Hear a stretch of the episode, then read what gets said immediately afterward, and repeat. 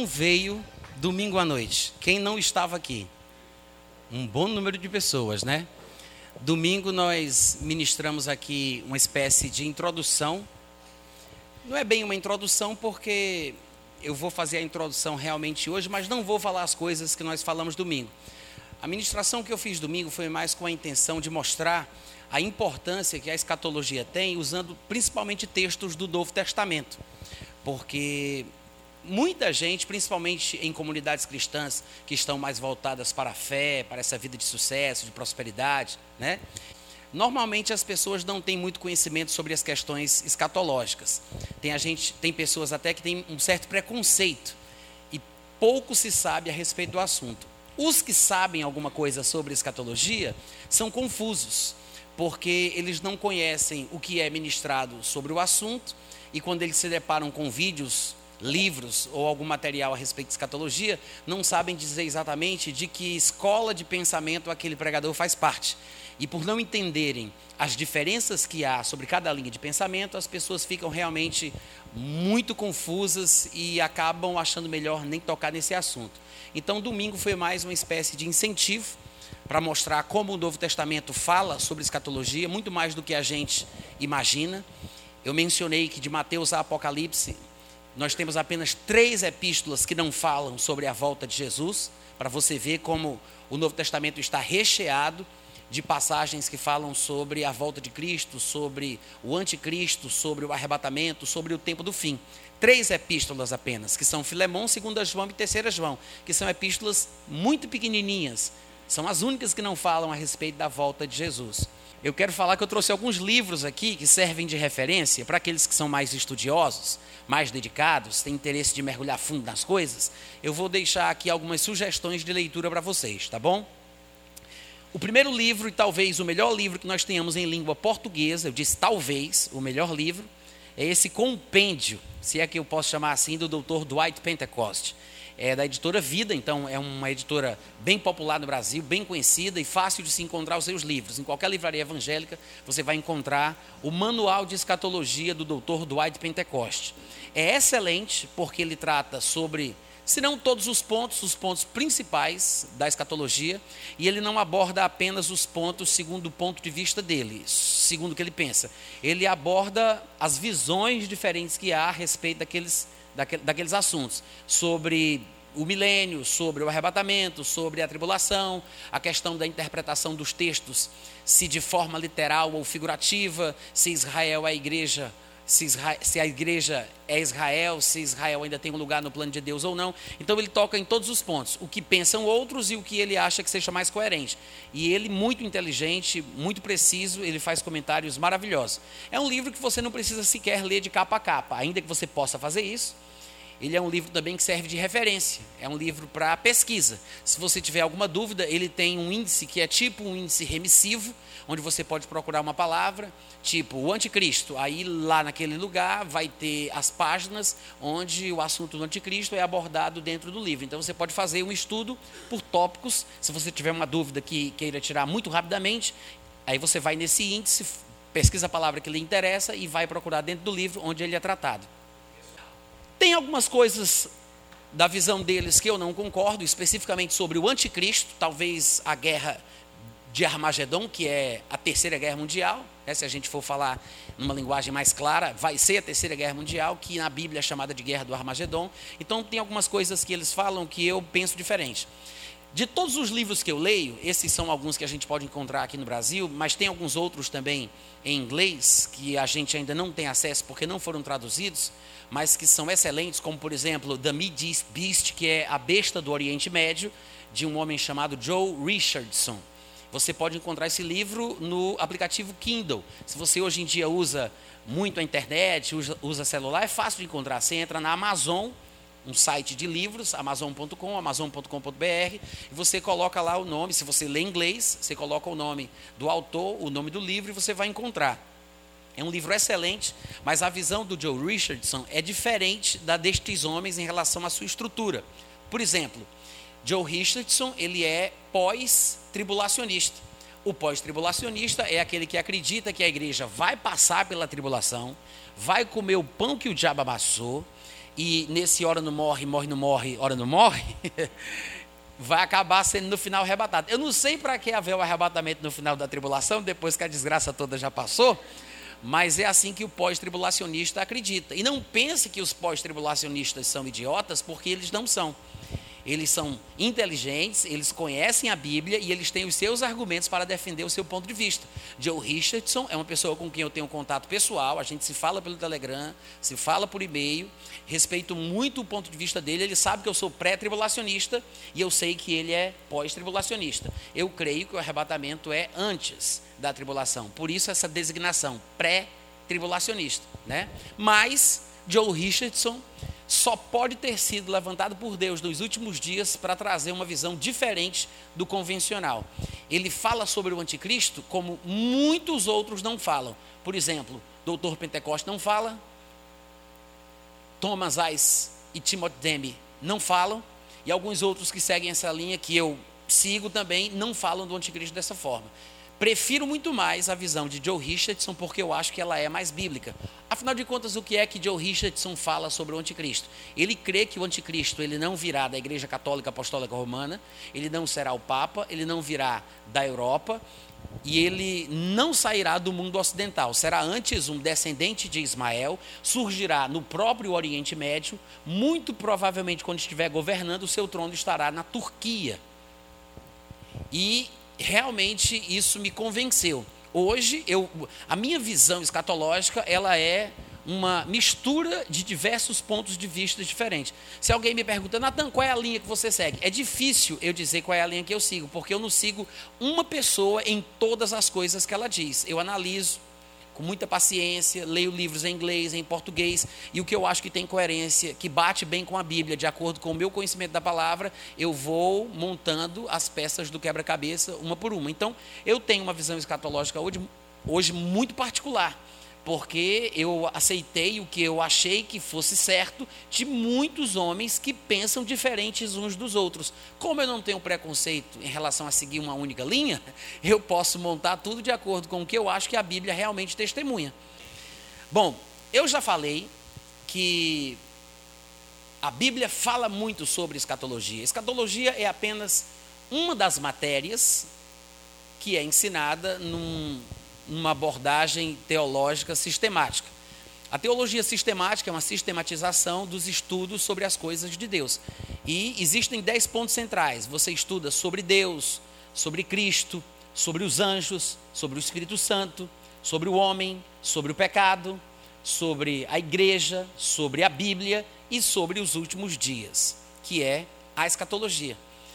As escrituras estão cheias de passagens que mostram isso. Eu fiz uma prévia, eu, eu, fiz uma pequena introdução dizendo aqui domingo o quanto as escrituras falam sobre escatologia, então eu gostaria de não fazer isso novamente, mas eu vou ler pelo menos um ou dois versículos que fazem alusão à importância da gente saber o que Deus diz em relação às coisas do futuro.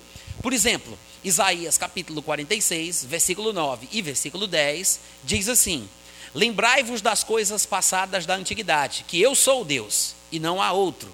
Eu sou Deus e não há outro semelhante a mim. 10, versículo 10, Isaías 46, 10.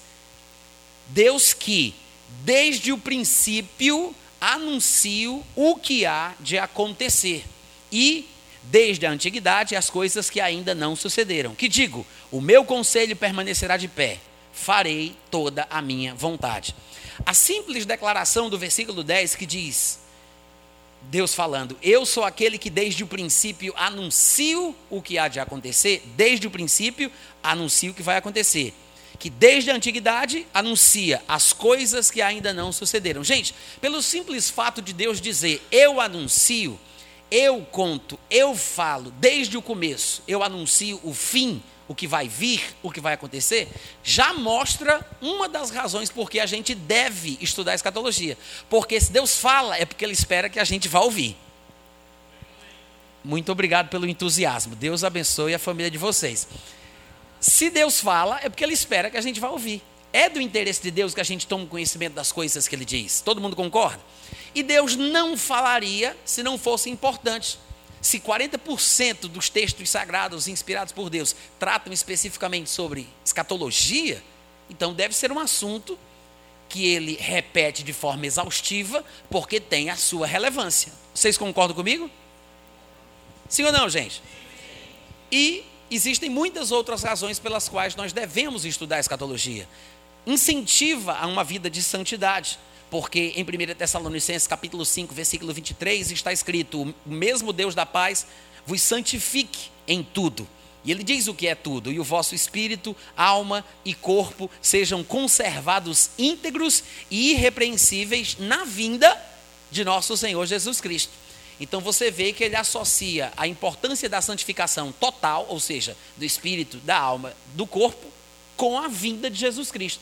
É como se a motivação pela qual nós buscamos a santificação, a razão pela qual, quando nós pecamos, nós nos entristecemos, nos sentimos mal, confessamos os pecados e lutamos contra os impulsos da nossa carne, nos esforçamos para ser agradáveis ao Senhor. A razão de tudo isso é porque um dia a gente sabe que no final da estrada a gente vai se encontrar com Jesus Cristo. Então, com que cara a gente vai olhar para ele, né? Como a gente vai encarar Jesus? Então, a gente tem que conservar íntegro e irrepreensível o espírito, a alma e o corpo para a vinda de Jesus por causa desse encontro que teremos com Ele. Então, estudar sobre a volta de Cristo, o nosso encontro com Cristo, as últimas coisas sobre as quais a Bíblia testemunha, incentiva a nossa santificação. Vocês concordam comigo? Agora, por que essa aparente confusão na questão do assunto da escatologia? Por que essa confusão? Eu acho que a confusão em si não é necessariamente por causa do tema, mas por causa das abordagens que são feitas a ele. Existem pelo menos quatro maneiras de lidar com os textos proféticos das Escrituras. Se eu disser textos apocalípticos, eu não estou falando dos textos de Apocalipse, tá? Eu estou falando sobre textos proféticos. A apocalíptica bíblica, que é uma expressão teológica significa as passagens que tratam sobre as coisas do fim, sejam elas no Antigo Testamento, no livro de Isaías, no livro de Jeremias, no livro de Ezequiel, 1 Coríntios, 1 Tessalonicenses. A apocalíptica bíblica são os textos que revelam coisas do futuro, coisas do fim. Então, existem pelo menos quatro maneiras de se abordar a apocalíptica bíblica, ou os textos proféticos das Escrituras. Até aqui tudo bem? Só os vivos. Quais são as quatro formas, Natan? Eu vou dizer os nomes e depois vou explicar cada uma delas, tá? Existe a forma idealista, preterista, historicista e futurista. Tá bom? Idealista, preterista, historicista e futurista. Cada uma destas palavras significa exatamente aquilo que ela diz. Por exemplo, idealista vem de ideia. Significa que aqueles que seguem a escola de pensamento idealista consideram os textos proféticos da Bíblia, a apocalíptica bíblica, né, os textos que falam sobre o fim, consideram como apenas ideias gerais, sem uma declaração de uma coisa que vai acontecer num tempo específico. Eles não acham que são revelações específicas de Deus sobre nações específicas, povos específicos que se cumprirão em tempos específicos. Eles acham que todos os textos proféticos onde quer que eles se encontrem, tratam apenas de ideias, conceitos gerais sobre moralidade, sobre o bem, sobre o mal, e o homem deve pegar estes princípios expostos nesses textos proféticos e aplicá-los na sua vida no tempo que ele vive, sem se preocupar com nada, porque nenhuma passagem dessas está falando sobre um cumprimento específico em um tempo futuro, ou seja, lá em que tempo for. São apenas ideias gerais. Todo mundo entendeu? Essa é a abordagem que faz um idealista.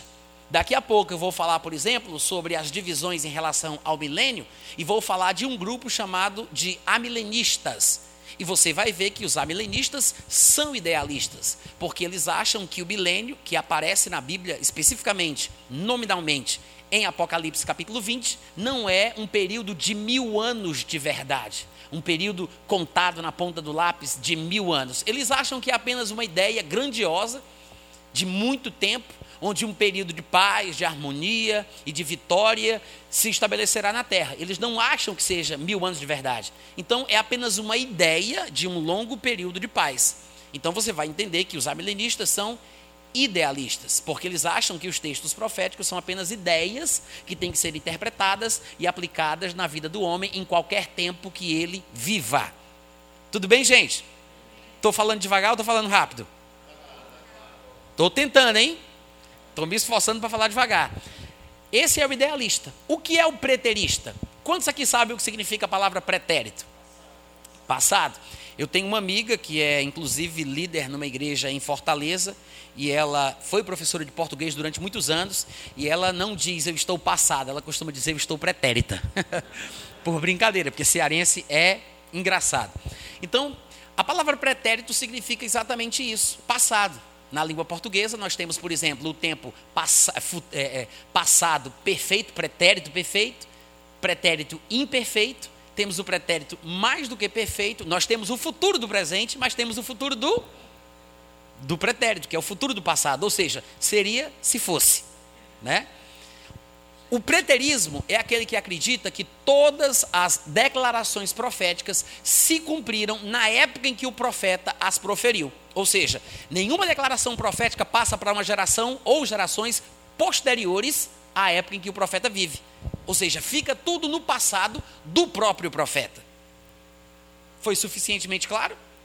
Isso é o preterismo. Então, quando eles veem, por exemplo, textos proféticos no livro de Isaías, no livro de Ezequiel, no livro de Jeremias, eles creem que são revelações sobre o futuro, mas o futuro do profeta. Isso quer dizer que até o final da vida do profeta, tais palavras se cumprirão e Zé Finim.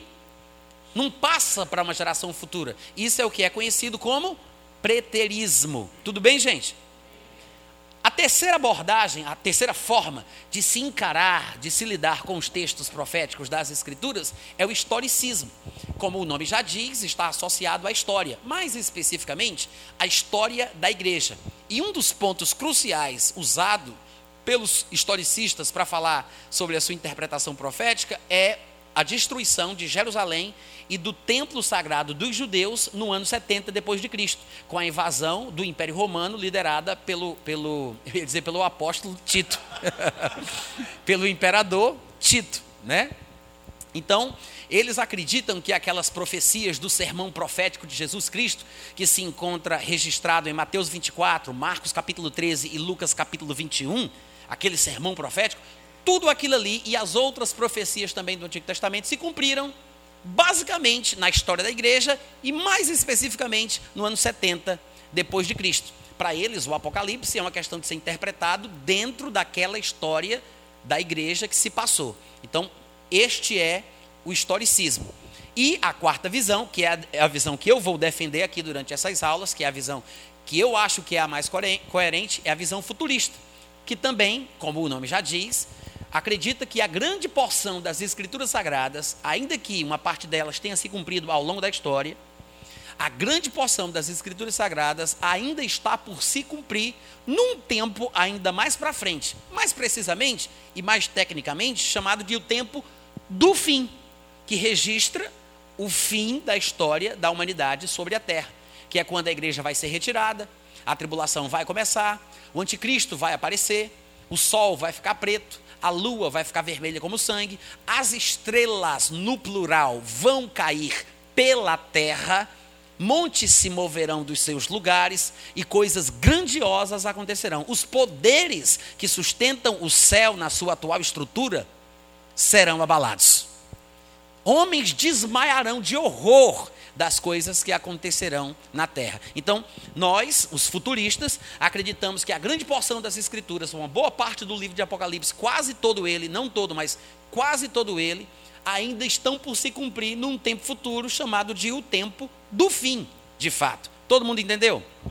Então, estas são as quatro escolas de pensamento, se é que eu posso chamar assim, são as quatro maneiras que, se, que, que é, com as quais você pode abordar os textos, com as quais você pode lidar os textos das escrituras, os textos proféticos e assim por diante. Idealista, preterista, historicista e futurista. Vocês conseguem repetir? Vamos lá. Eu vou colocar na prova, hein? Não tem prova, mas deveria ter. Então tá, essas são as quatro formas de se lidar com os textos proféticos da Bíblia. Mas existem outras subdivisões. Muito provavelmente você já deve ter ouvido, ter, ter ouvido falar dos pré-milenistas, dos pré-tribulacionistas e assim por diante. O que isso significa? É porque existem temas centrais e principais dentro da escatologia, que são divisores de águas, como por exemplo a questão do milênio.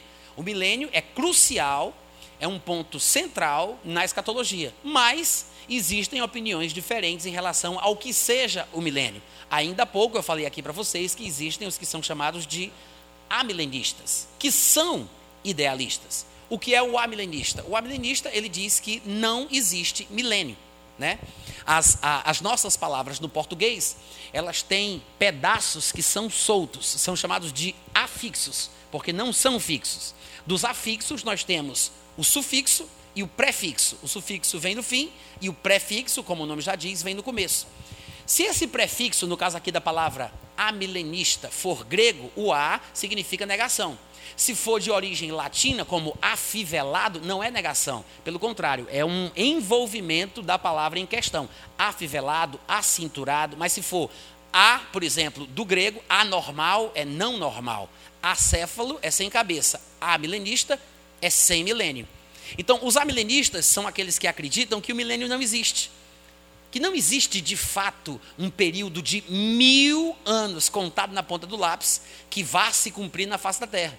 Eles acreditam que simplesmente é uma designação qualquer dada por Deus para dar uma ideia de tempo muito longo, de paz, de harmonia, mas esse milênio literal, ele não existe de verdade. Existem aqueles que são os pré-milenistas, que no caso sou eu, e eu espero dizer que somos nós, porque o pré-milenista é aquele que acredita que, primeiro, Jesus Cristo virá à terra, todo olho o verá, como um raio como um relâmpago que sai do ocidente e se mostra no oriente, todo olho verá Jesus Cristo vindo à terra, ele colocará os seus pés sobre o Monte das Oliveiras, estabelecerá o seu reino a partir de Jerusalém e regerá todas as nações por um período de mil anos com cetro de ferro. Eu juntei aqui vários versículos que falam desta mesma verdade para declarar que depois que Jesus vier, somente depois que ele vier, é que o milênio irá começar. Não tem milênio antes da vinda física e literal de Jesus Cristo. É exatamente por isso que aqueles que creem assim, que é o meu caso, são chamados de pré-milenistas. Jesus tem que vir antes para que o milênio possa começar. Existe um terceiro grupo que são os pós-milenistas. Eles acreditam que existe o milênio, mas a interpretação dele, deles de milênio é totalmente diferente. Eles acham que a palavra milênio, semelhantemente aos amilenistas, que também são idealistas, eles acham que a palavra milênio é uma ideia de paz, de harmonia, de conquista e de vitória por parte de Cristo através da igreja. É como se Cristo estivesse reinando já hoje através do corpo de Cristo. Então é da responsabilidade da igreja, porque Jesus já fez a parte dele, já se assentou à direita da majestade nas alturas, e agora é da responsabilidade da igreja conquistar novos espaços para Cristo no mundo cheio de pecadores e de opositores ao evangelho. Então a igreja tem que avançar, ir por todo mundo, pregar o evangelho, conquistar cada vez mais as nações, conquistar o espaço. A igreja tem que reinar no nome de Jesus. Quando a igreja conquistar o mundo, quando todo mundo tiver sido ganho, quando a palavra de Deus tiver sido pregada, ou seja, esse será o milênio, a igreja reinando, o período de mil anos, de acordo com os pós-milenistas, né, é apenas um longo período de harmonia, de conquista, de vitória, de evangelização, do reinado de Cristo através da igreja, ou da igreja em nome de Jesus. E aí, quando todo mundo tiver sido evangelizado, aí sim, Jesus Cristo virá do céu para a terra e estará conosco para sempre. Ou seja, eles acreditam que Jesus só virá depois do milênio. Mas eles entendem que o milênio não é um período literal, mas apenas um período de pregação, de conquista, de vitória por parte da igreja. Então, para eles, essa visão é, é pós-milenista. Ou seja, primeiro o milênio, depois Jesus. O milênio é o período de conquista da igreja, de pregação do evangelho, de avançar para depois Jesus vir. Quantos entenderam? Os amilenistas os pós-milenistas e os pré-milenistas. Eu queria abrir com vocês Apocalipse capítulo 20 para que nós pudéssemos ler os textos onde a palavra mil anos aparece de forma literal. Para que nós possamos depois dar sequência e falar de mais algumas divisões que são importantes para o nosso entendimento no estudo de escatologia. Apocalipse capítulo 20, versículo 22. Aliás, versículo 2. Olha só, no versículo 2 diz que um determinado anjo segurou o dragão, a antiga serpente, que é o diabo, Satanás, e o prendeu por quanto tempo? Por quanto tempo? Faz sentido para você a expressão mil anos? Ou é uma coisa assim, tanto quanto complexa, que você precisa de uma revelação para entender o que significa mil anos? É, é simples o suficiente para você entender? Sim ou não, gente? Eu estou começando a achar que vocês precisam de revelação para saber o que é mil anos. Uma coisa complexa de se entender, diferentemente da expressão mil anos, para que vocês compreendam o que eu estou querendo falar aqui, é o seguinte: olha aqui para mim, presta atenção. Veja na sua imaginação uma porta aberta no céu e uma mulher vestida do sol, com a lua sob os seus pés, com estrelas sobre a sua cabeça. Faz sentido para você? Não seja mentiroso. Diga não. Ou seja, linguagens assim são linguagens figurativas, obviamente. As figuras são recursos de oratória, recursos da comunicação que nós temos em qualquer idioma. Em português nós temos a metonímia, a metáfora, a ironia e muitas outras figuras de linguagem. Quando nós lemos textos como estes, nós temos que entender que como o sentido não é claro, com certeza deve ser figurativo.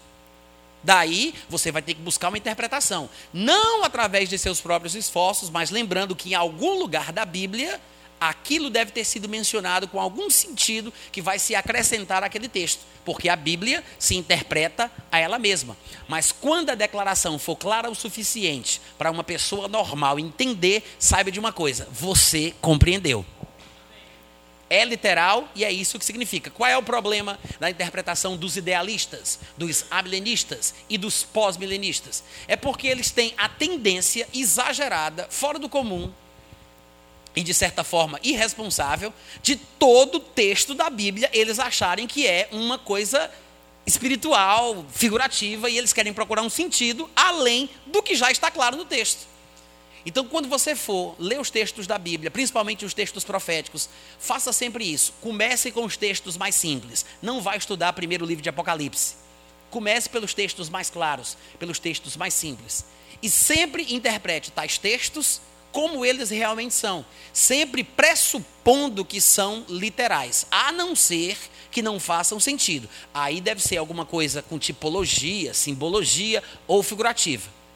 Amém, gente? Mas, quando você entende, então pronto. Agora veja que além de falar sobre os mil anos, ele também diz uma coisa interessante. Ele diz que o anjo segurou o dragão. Como a gente não conhece dragão, né? A gente só conhece dos filmes, das historinhas que a gente lê por aí, então a gente fica um pouco perdido. Mas como a Bíblia, ela é bem minuciosa e detalhista em muitas coisas, e eu gosto disso porque eu me identifico muito, ela não deixa dúvida. Ela diz: segurou o dragão, que é a antiga serpente que é o diabo, Satanás. Então você não precisa mais se esforçar para interpretar, já está claro. O dragão é a antiga serpente, que é o diabo, o Satanás. Amém? Quando ele diz a antiga serpente, a gente lembra, opa, eu lembro da antiga serpente pelo livro de Gênesis, então já ficou claro. Aí ele diz, pois bem, esse é o dragão, a antiga serpente, que é o diabo, Satanás. Não tem como você errar. Amém, gente? O que o versículo diz é o quê? Que num determinado período extraordinário, Satanás será preso por mil anos. De fato e de verdade. Aí você diz, Natan, Apocalipse capítulo 20 é o único lugar onde, apa onde aparece é, declarações proféticas sobre o milênio? Não. Nós encontramos diversas declarações sobre este período de mil anos nos textos proféticos dos profetas do Antigo Testamento. O detalhe é que nenhum dos profetas do Antigo Testamento falou sobre o período ser de mil anos. Eles falaram sobre um período em que não haveria mal, não haveria destruição, em que o cordeiro estaria pastando junto com o leão, e que o menino colocaria a mão no buraco de uma cobra, haveria paz, não haveria guerra, e, e que as pessoas queimariam as suas armas para transformar uh, os seus instrumentos de guerra em ferramentas de agricultura e assim por diante. E, então ele fala sobre um período que é o que, que é esse período que em Apocalipse vai ser chamado de mil anos. Não é a primeira vez que a Bíblia fala sobre esse período, mas é a primeira vez em que o tempo é classificado especificamente como um período de mil anos. Ou seja, esse período em que haverá paz, em que não terá guerra, que não terá destruição, que o leão pastará junto com o cordeiro, é o período que Satanás estará preso. Faz sentido. Amém, gente? A destruição que nós vemos hoje, todos os desastres da natureza, toda a corrupção que nós vemos no mundo, são consequências diretas do fato de pelo fato de Adão ter cometido alta traição e entregue a Satanás o domínio desse mundo. Satanás se tornou o Deus deste mundo e corrompeu as leis da natureza. É por isso que o reino animal, a fauna, a flora, está tudo alterado. Vocês compreendem o que eu estou falando? Mas quando Satanás estiver preso, a paz reinará por mil anos especificamente mil anos. No versículo 3, ainda no capítulo 20, ele diz mais: ele diz: lançou, o anjo lançou o diabo, o sapricó, a antiga serpente e tudo mais, lançou no abismo, fechou e pôs selo sobre ele, para que não mais enganasse as nações, até se completarem os mil anos. Depois disto, é necessário que ele seja solto por pouco tempo. Provavelmente ele diz que é necessário porque pessoas nascerão durante o milênio que não terão conhecido o que é ser tentado, que não terão conhecido este mundo que nós vivemos hoje. E no final do milênio, Satanás será solto e as pessoas terão a oportunidade, mais uma vez, de decidir se continuarão seguindo a Cristo, que estará na terra, reinando por mil anos, ou se se rebelarão contra ele. E aí o texto continua, no versículo 4. Diz que vi também tronos, e nestes sentaram-se aqueles aos quais foi dada a autoridade de julgar. Olha aqui que coisa interessante. Tronos sobre os quais se sentarão ou se sentaram aqueles a quem foi dada a autoridade de julgar. Nós temos vislumbres de quem são estes, porque afinal de contas, Paulo diz: nós, como corpo de Cristo, igreja do Senhor Jesus, haveremos de julgar o mundo. Nós julgaremos os anjos, mas esse tempo ainda não chegou. Lá em 1 Coríntios capítulo 4, no versículo 1, ele diz: Irmãos, se eu não me engano, não é o versículo 1, parece que é o versículo 4 ou 5. Ele diz: Irmãos, nada julgueis antes do tempo, até que venha o Senhor, o qual não somente trará à luz as obras ocultas das trevas, como também manifestará os desígnios dos corações, e cada um receberá de Deus o seu louvor. Ou seja, ele diz: não vamos julgar agora antes do tempo, porque tem um tempo certo em que nós iremos julgar. Quando é? Quando vier o Senhor. Quando o Senhor Jesus vier, ele estabelecerá o seu reino. Ele está falando aqui sobre esse período de mil anos, onde Cristo reinará na terra. E durante o período dos mil anos, João disse que viu, inclusive, tronos nos quais se sentaram aqueles a quem foi dada a autoridade de julgar. E ele diz mais: vi ainda as almas dos decapitados por causa do testemunho de Jesus, bem como por causa da palavra de Deus. Tantos quantos não adoraram a besta, nem tampouco a sua imagem, e não receberam a marca na fronte e na mão, e viveram e reinaram com Cristo durante mil anos. Estes decapitados que ele menciona aí são pessoas que se decidiram por Cristo durante a tribulação. Ele está falando sobre pessoas que serão mortas durante o período da tribulação que antecede o milênio. São um período, é um período de sete anos em que o anticristo estará na terra e haverá grande perseguição dentro da sua região, da região que ele terá domínio, que será o seu reino, principalmente no Oriente Médio, também em Jerusalém, e muitas pessoas que não seguirão a ele se decidirão por Cristo neste período e, por causa disso, serão decapitadas. Agora, curiosamente, gente, não é, não é interessante que, por exemplo, João, quando escreveu isso no ano 90 depois de Cristo, aproximadamente, quando João escreveu isso, não é interessante que ele tenha falado que o modo que o anticristo no futuro, depois de tanta tecnologia, depois de tanto avanço, depois de tanto progresso, seria por meio da decapitação uma coisa tão primitiva? E curiosamente, justamente agora, pertinho do fim de todas as coisas, nós vemos surgindo uma grande força militar, política e religiosa, que é o islamismo, intransigente, que tem por predileção o assassinato através da decapitação, principalmente daqueles que se dizem cristãos. E João disse: Eu vi as almas dos decapitados por causa do testemunho que deram sobre Jesus Cristo e da palavra de Deus. Eu acredito, provavelmente a gente vai ter tempo para falar sobre isso, não sei, né? Provavelmente, mas eu já estou deixando aqui a pista. Eu acredito que o anticristo ele será um descendente de Ismael, um muçulmano, que perseguirá os judeus e os cristãos, aqueles que receberem Jesus durante o período da tribulação. Porque muita gente vai se converter. Durante a primeira metade da tribulação, nós teremos dois homens poderosos na terra, que são chamados de as duas testemunhas de Deus, que são dois profetas a a exemplo dos profetas do Antigo Testamento, porque as coisas que ele faz, as coisas que eles fazem, são muito semelhantes às coisas que eram feitas por grandes profetas da Antiga Aliança, como por exemplo Elias e Moisés. Eu sei que essa questão das duas testemunhas é bem debatida no meio cristão. Quantos aqui já ouviram falar sobre as duas testemunhas? Vocês já sabem quem são? Vocês já se candidataram? Quem são as duas testemunhas? Bom, a gente não sabe exatamente quem são, mas por causa de textos proféticos, por causa de textos bíblicos, nós temos uma grande, uma grande possibilidade de acreditar que sejam Moisés e Elias. Existe uma outra linha que diz que pode ser Enoque e Elias. Por que as pessoas pensam que deve ser Enoque?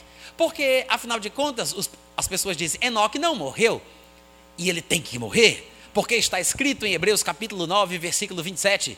Aos homens está ordenado morrer, não é? Só que as pessoas não citam o versículo completo. O versículo diz: Aos homens está ordenado morrer uma só vez. Se é para seguir o versículo à risca, por que, que Jesus ressuscitou Lázaro? Porque ele morreu uma, morreu duas. Por que, que ele ressuscitou o filho da viúva de Naim? Porque ele morreu uma, morreu duas. A filha de Jairo morreu uma, morreu duas. E aqueles santos contemporâneos de Cristo, que na sua ressurreição também saíram dos túmulos e voltaram para dentro da cidade, tinham morrido uma e agora vão ter que morrer duas. Se é para seguir Hebreus capítulo 9, versículo 27 a risca, então é para morrer uma só vez. Não é só dizer é para morrer, não. É para morrer uma vez só. Amém, gente? Além do mais, se durante o arrebatamento, na época que Cristo vier buscar a sua igreja, que é o arrebatamento, os que estiverem vivos serão trasladados e transformados, eu me pergunto, será que não aconteceu exatamente uma coisa semelhante a Enoque? Talvez sim, talvez não. Alguém poderia dizer, ah, mas ele já teria um corpo glorificado? É, isso aí eu não sei. Mas, isso é apenas especulação, tá? São conjecturas, não tem problema nenhum. Estou apenas compartilhando com vocês aquilo que eu penso. Não é nem aquilo que eu acho, é o que eu penso.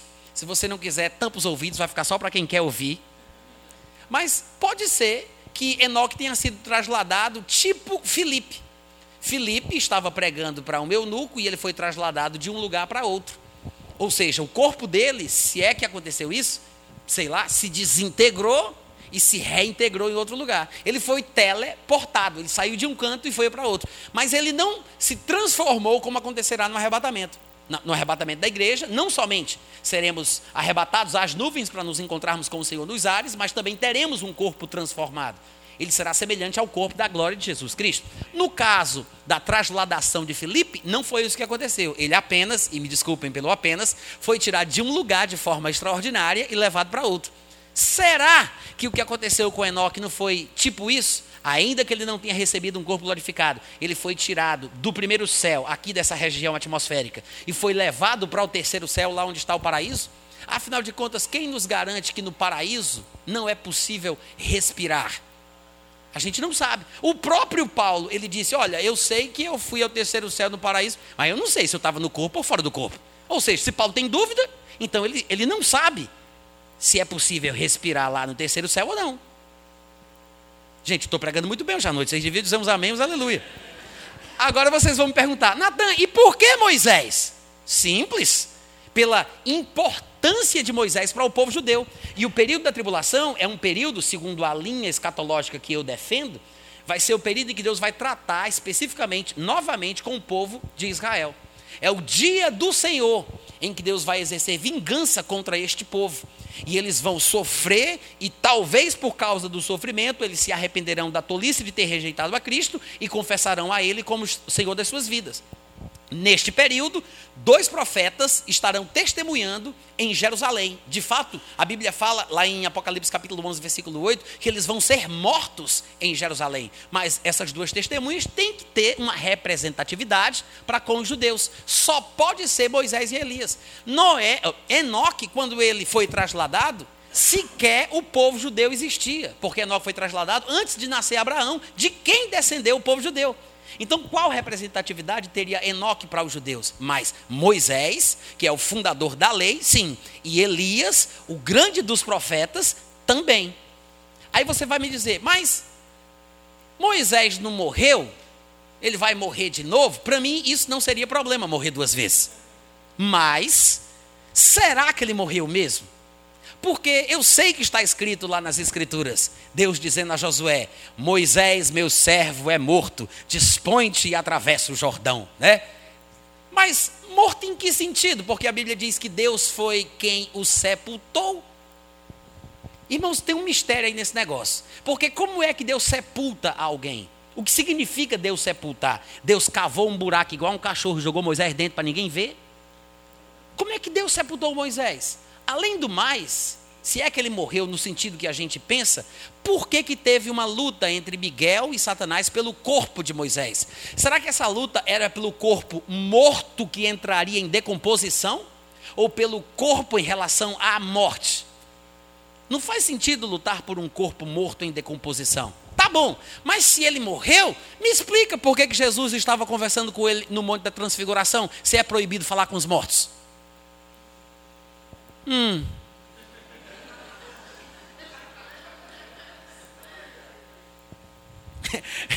eu deixo eu deixo o versículo para a meditação da igreja.